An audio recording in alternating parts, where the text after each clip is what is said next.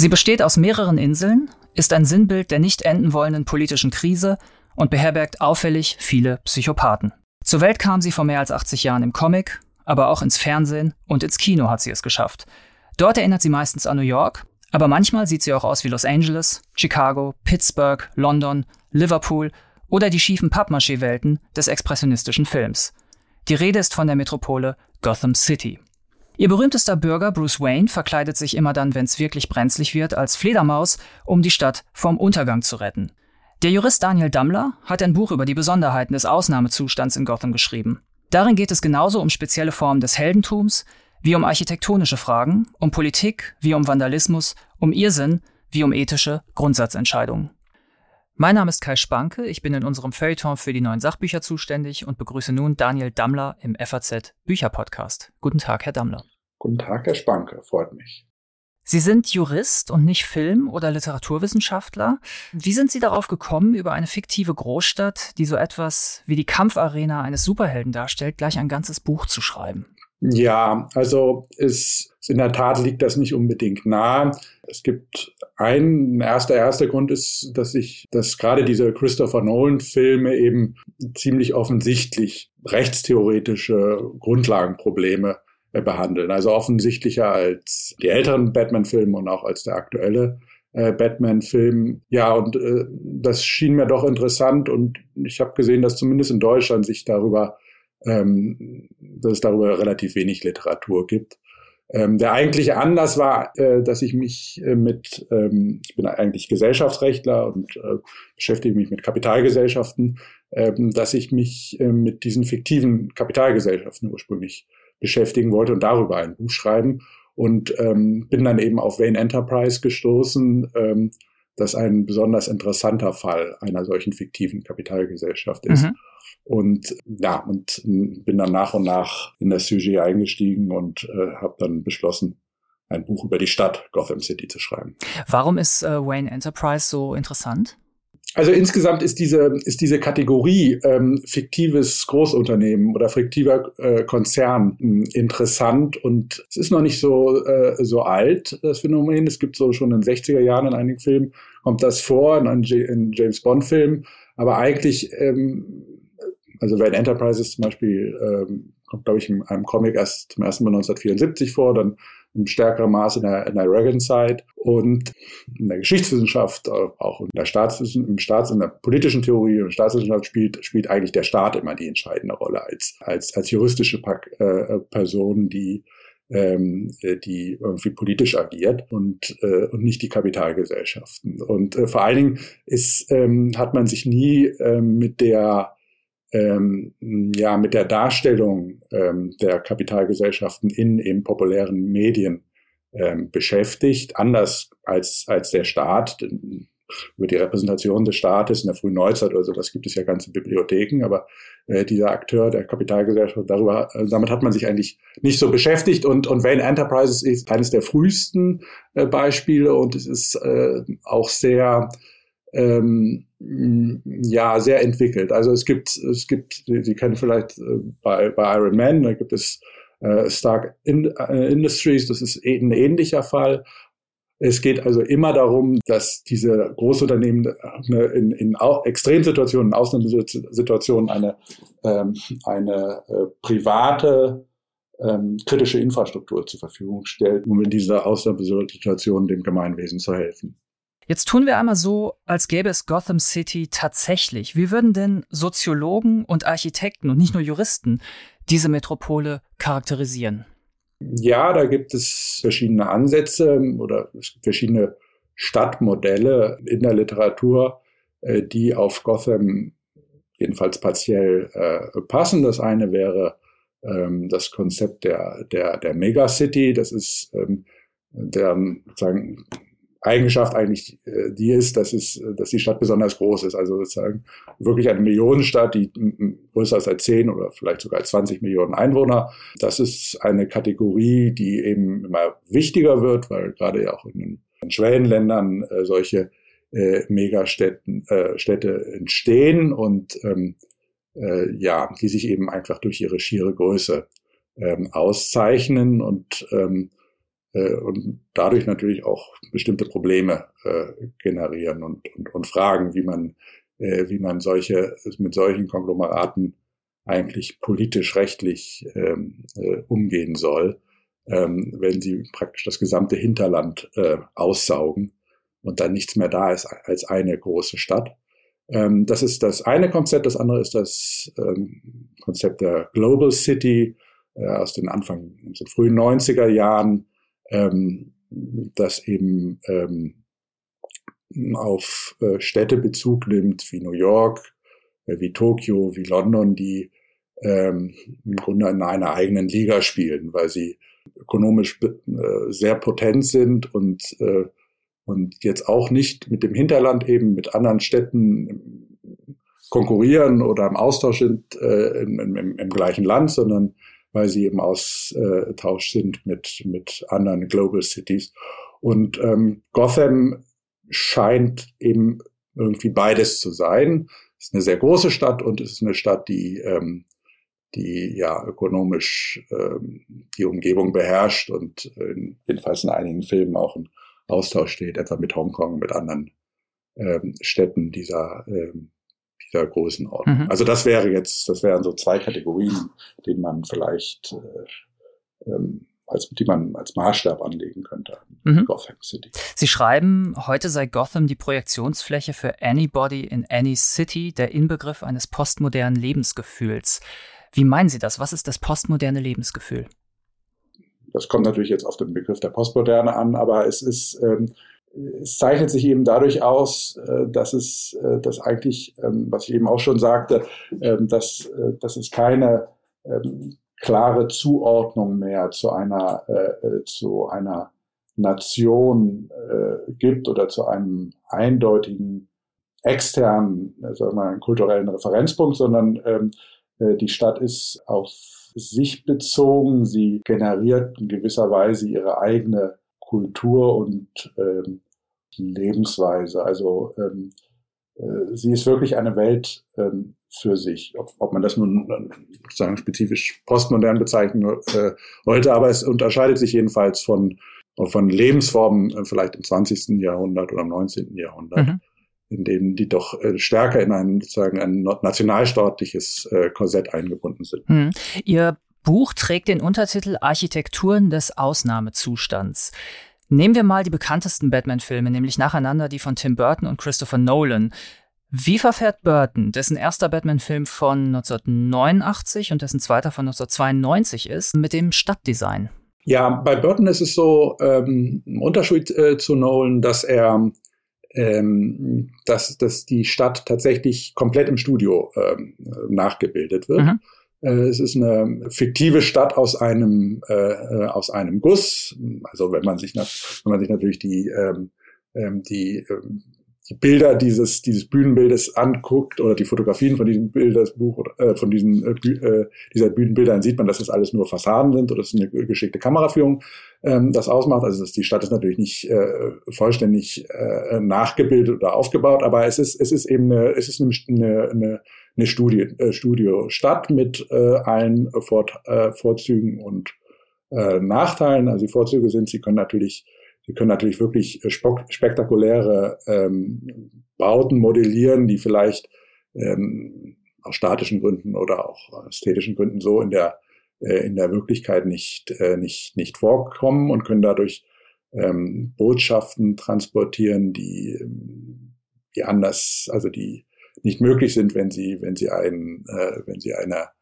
ähm, eine Stadt in der äh, Wirklichkeit nehmen und mit, mit, mit der gewissermaßen äh, arbeiten. Nachteil ist, ähm, ja, das ist eben so eine gewisse künstliche Studioatmosphäre erzeugt. Und äh, bei Nolan ist es so, dass er zwar grundsätzlich ein, also, also er arbeitet nicht mit, mit, mit Studioaufnahmen weitgehend, sondern er, ähm, er, er nimmt äh, ähm, wirkliche ähm, ein, man, nimmt ein, man nimmt reale Städte als Bezugspunkt und filmt in realen Gebäuden. Ähm, was, ähm, was bei ihm allerdings interessant ist, dass es ist eben nicht eine Stadt. Also er filmt nicht nur in Chicago, er filmt nicht nur in New York, sondern er nimmt sich Gebäudeteile oder Gebäude ähm, aus verschiedenen ähm, Ländern in London, ähm, in äh, ja eben in amerikanischen Städten, in Los Angeles und und fügt die dann so zusammen, dass am Ende ähm, das Bild einer äh, einer Stadt entsteht, ähm, die in Wahrheit, die es in Wahrheit gar nicht gibt, mhm. sondern es ist so eine, so eine Assemblage aus verschiedenen Städte. Mhm.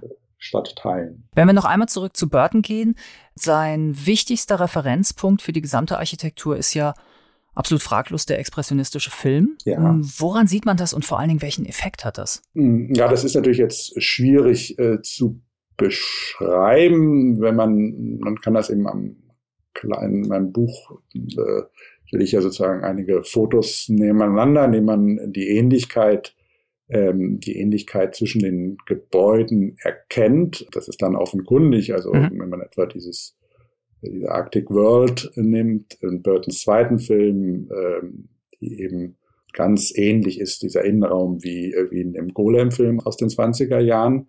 Ähm, also gibt es verschiedene hm, Beispiele, ähm, an denen man das zeigen kann oder an denen man das äh, visuell nachvollziehen kann. Ja, ähm, der Effekt, da müssen wir etwas länger ausholen, also der, ähm, das versuche ich im Buch zu zeigen, dass diese, ähm, dass diese expressionistische Filmarchitektur eben nicht vom Himmel gefallen ist, sondern sie ist äh, Sie ist im Grunde eine, eine Reaktion auf, auf den Ersten Weltkrieg und die, äh, die äh, deutsche Nachkriegsgesellschaft in den 20er Jahren, in denen die eine Gesellschaft ist, die, die stark im Umbruch ist, um es vorsichtig auszu, äh, äh, zu formulieren, eine, eine, eine, eine, Gesellschaft, die, ähm, in der es aufgrund des Krieges auch ein, eine hohe Anzahl an Personen gibt, ähm, oder Teile der Bevölkerung mit massiven ähm, psychischen ähm, äh, Problemen, also Soldaten mit äh, die an einem Trauma leiden äh, aufgrund dieses äh, des, des furchtbaren Krieges und ähm, die expressionistische Filmarchitektur vollzieht das, ähm, vollzieht das in gewisser Weise nach. Und ähm, indem nun Burton ähm, diese, diese Architektur kopiert oder imitiert, ähm, bekommt natürlich auch der ganze Film so ein ähm, so ein, ein, ein, ein Drive. Das heißt, in diesem ästhetischen Raum, der übernommen wird, ähm, der enthält ja, der, der enthält eben auch Informationen über, über die dahinterstehenden Gesellschaften. Und die werden gewissermaßen importiert in die Burton-Filme, die ja tatsächlich dann auch eine, ähm, eine Gesellschaft abbilden, die sehr schräg ist und in der es sehr viele Personen gibt mit, mit massiven sagen wir mal, psychischen Auffälligkeiten. Wäre der Wahnsinn in Gotham City überhaupt so prominent inszenierbar ohne die Architektur? Das ist eine gute Frage. Hm, wahrscheinlich ist er inszenierbar, ähm, auch ohne Architektur, aber nicht mit der gleichen Wucht oder nicht mit der, äh, mit der, äh, mit der gleichen Wirkung. Also sie hat schon, sie, sie verstärkt die Tendenzen eben äh, wirklich massiv und gerade in den Burton-Filmen bei, bei, bei Nolan ist es, ist das alles ein bisschen dezenter. Ähm, also da gibt es, da sieht vieles auf den ersten Blick ziemlich normal aus. Es gibt allerdings dann eben, man doch genau hinsieht, äh, doch auch einige schräge Räume, die, ähm, die irgendwie, ähm, das merkt man nicht auf, vielleicht auf den ersten Blick, aber auf den, auf den zweiten Blick oder vielleicht unbewusst ähm, sozusagen so ein seltsames Gefühl hinterlassen. Also diese, weiß, äh, diese weiten, relativ flachen Räume mit den Oberlichtern. Ähm, Wo die technischen Gerätschaften drinstehen. Richtig, wo die, ähm, wo die technischen Gerätschaften, aber nicht nur, also diese, diese Oberlichter sozusagen, äh, dieses Oberlichtermotiv finden sich auch in den Konferenzsälen. Dort hat man eben auch, man auch eben, das ist eigentlich fast, das ist, das, ist das ähnlich, vielleicht nicht ganz so drastisch, aber ähm, also es gibt, gibt verschiedene Grade natürlich einer exzentrischen äh, Architektur, die, die, die, die Wahnsinn ähm, unterfüttern kann oder diesen, diesen Eindruck unterfüttern kann. Ähm, aber es ist, glaube ich, schon ähm, ja, ein wichtiges Mittel, um das zu unterstreichen. Favorisieren Sie die Filme von Burton oder von Nolan? Hm, oh, das ist, das ist schwer zu sagen. Also in ästhetischer Hinsicht die von, äh, die von Burton. Also ich, ich habe ein gewisses Faible für diese reine Studio-Architektur, ähm, die ja, mhm. äh, die ja aus der Mode gekommen ist und die in der Tat so ein Weimarer Erbe noch ist ja, was sagen wir mal den politischen oder rechtstheoretischen Gehalt anbelangt, äh, sind natürlich schon ähm, die Burton-Filme ähm, ertragreicher hm. als die, äh, die, die Nolan-Filme ertragreicher als die Burton-Filme. Wir müssen auch noch kurz über den Western sprechen. Batman ist ja jemand, der tut, was getan werden muss. Äh, insofern ist er dem Westernhelden nicht unähnlich. Allerdings ist Batman mit Gotham ja absolut verwachsen, während der Westernheld an der Frontier unterwegs ist und weiterzieht Richtung Westen in eine offene Zukunft. Ja. Zeit und Raum sind bei ihm also quasi noch unbeschriebene Blätter und dagegen strahlt Gotham diese klaustrophobische Atmosphäre aus, die Sie gerade beschrieben haben, die gewisserweise besagt, in diesem einen Raum passiert das immer Gleiche und die Zukunft ist nicht offen, sondern längst festgelegt. Die Figuren haben also so etwas wie einen spezifischen Erfahrungsraum, aber keinen wirklichen Erwartungshorizont. Wie zeigt sich das im Rahmen des Bildregimes im Western und bei Batman? Ja, es zeigt sich, also wenn wir, wenn wir jetzt sozusagen diese Western-Städte ähm, ähm, vergleichen oder ist jetzt vielleicht nicht das Bildregime, aber wenn wir das, das das szenografische Setting uns ansehen, dann äh, sind, sind Westernstädte ja, ähm, ja schon ihrem Material nach und ihrer Architektur nach transitorisch. Das heißt, sie, sie bestehen aus Holz, sie sind, sie sind oft in wenigen Monaten äh, äh, errichtet und werden dann ähm, äh, verla wieder verlassen. Sie, sie sind meistens liegen sie auf einer auf einer auf einer Ebene, nicht, nicht in irgendeinem, nicht in einer Tal oder Schlucht oder in einem, äh, äh oder sind nicht in irgendeiner, der Horizont ist nicht begrenzt. Ähm, es sind also eigentlich, es sind, ja, es sind vertikale Städte, maximal ein, zwei Stockwerke, ähm, auch nicht sehr, sehr große Städte. Und, und Gotham äh, City ist, ähm, ist eben, hat eben tatsächlich eine völlig andere Gestalt. Also sozusagen das dominierende Material ist entweder Stein oder es ist eben ähm, Glas ähm, und Stahl. Das sind also sozusagen, sozusagen Ewigkeitsmaterialien. Ähm, es ist eine, das Ganze vollzieht sich eher in der, in der vertikalen als in der, in der, in der horizontalen. Es sind, sind riesige Gebäude. Man hat ja immer wieder die, auch die Szenen, in Batman runterspringt von, von einem Wolkenkratzer oder, ähm, oder hochschwebt. Also es sind, es ist vertikale Bildregie und, ähm, ähm, und es ist eben ein, ähm, ja, es hat eben Ewigkeits, also das heißt, es, es gibt, äh,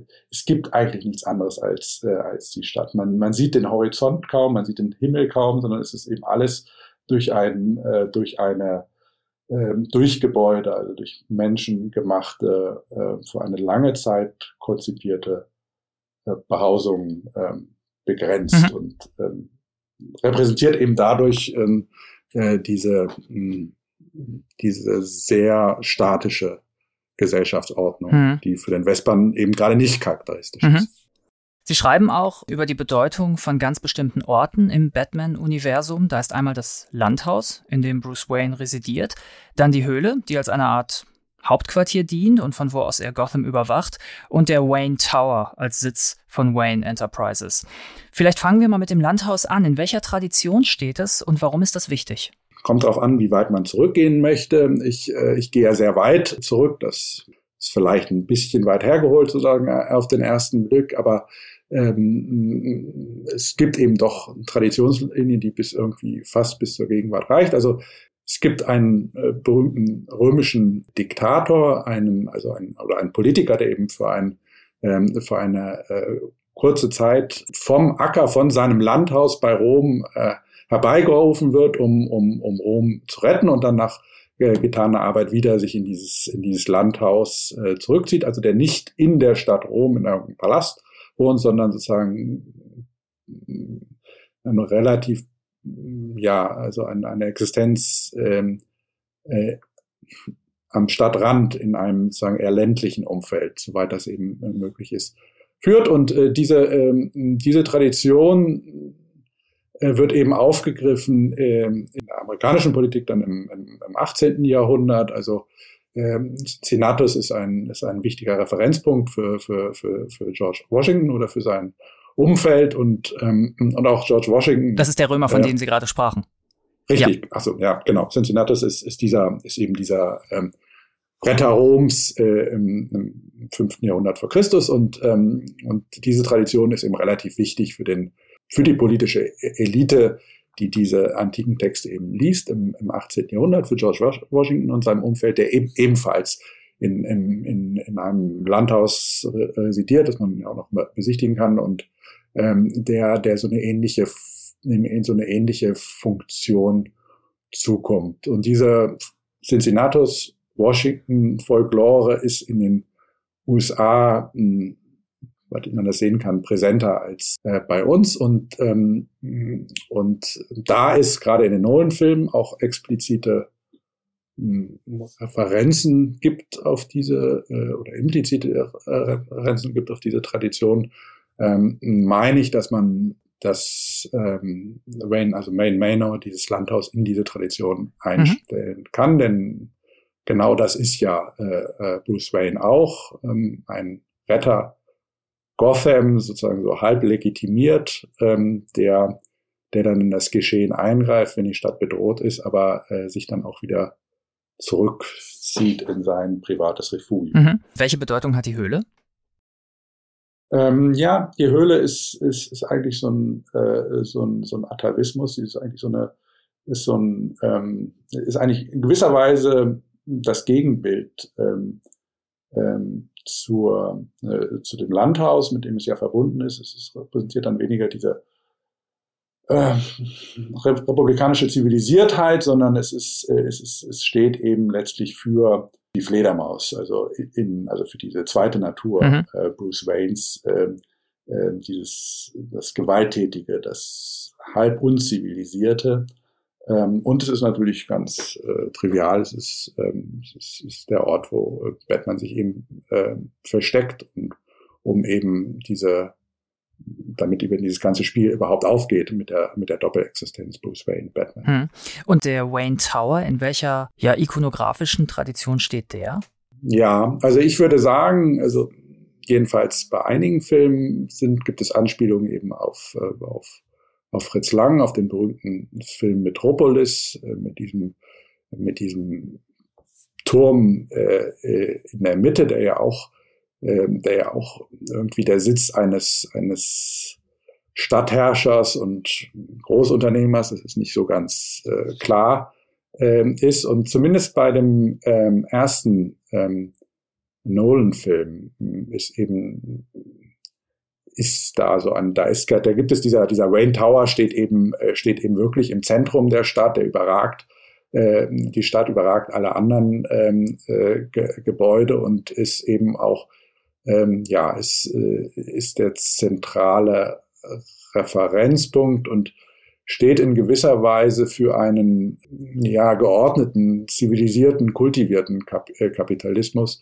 den, äh, den Thomas, Thomas Wayne äh, repräsentiert, also der Vater von äh, Bruce Wayne, der eben äh, zwar sehr reich ist, aber sein, sein Geld doch ähm, also in erster Linie der Stadt zugutekommt für, für, für wohltätige äh, Projekte und ähm, ja, und äh, dieser Turm steht eben dafür, für diese, äh, für diese äh, Gemeinwohlbezogenheit. Sie zeigen in Ihrem Buch sehr deutlich, dass Gotham City eine Stadt ist, die aus der Krise überhaupt gar nicht mehr herausfindet.